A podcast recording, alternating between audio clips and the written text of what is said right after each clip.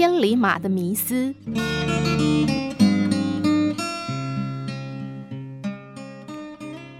有一匹年轻力壮的千里马在等待着伯乐来发现它。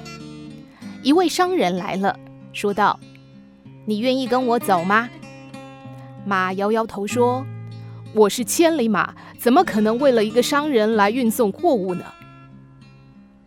接着士兵来了，说：“你愿意跟我走吗？”马摇摇头说：“我是千里马。”怎么可能为一个普通的士兵效力呢？接着猎人来了，说：“你愿意跟我走吗？”马儿还是摇摇头说：“我是千里马，怎么可能去当猎人的苦力呢？”日复一日，年复一年，这匹马仍然没有找到理想的主人。有一天，钦差大臣奉命来民间寻找千里马。千里马找到钦差大臣，对他说：“我就是你要找的千里马呀。”大臣问：“那你熟悉我们国家的路线吗？”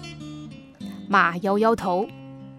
大臣又问：“那你上过战场，有作战经验吗？”马还是摇摇头。接着，钦差大臣说：“那我要你何用呢？”马儿说。我能日行千里，夜行八百。钦差大臣让他跑一段路看看。马用力地向前跑去，但只跑了几步就气喘吁吁、汗流浃背了。你老了，不行了。钦差大臣说完，转身离去。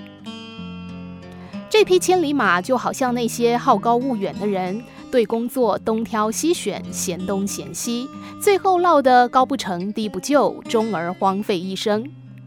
即使你学识渊博，初入社会时未必就一定要进入大型企业或拥有高规格的待遇。有时候先在小公司好好磨练，从实务中印证自己所学，并加以修正。这个世上毕竟有能者多，但识人者少。即使是千里马，也许终其一生也未必能碰上一位伯乐。与其一直等待伯乐的出现，不如加强自己所能。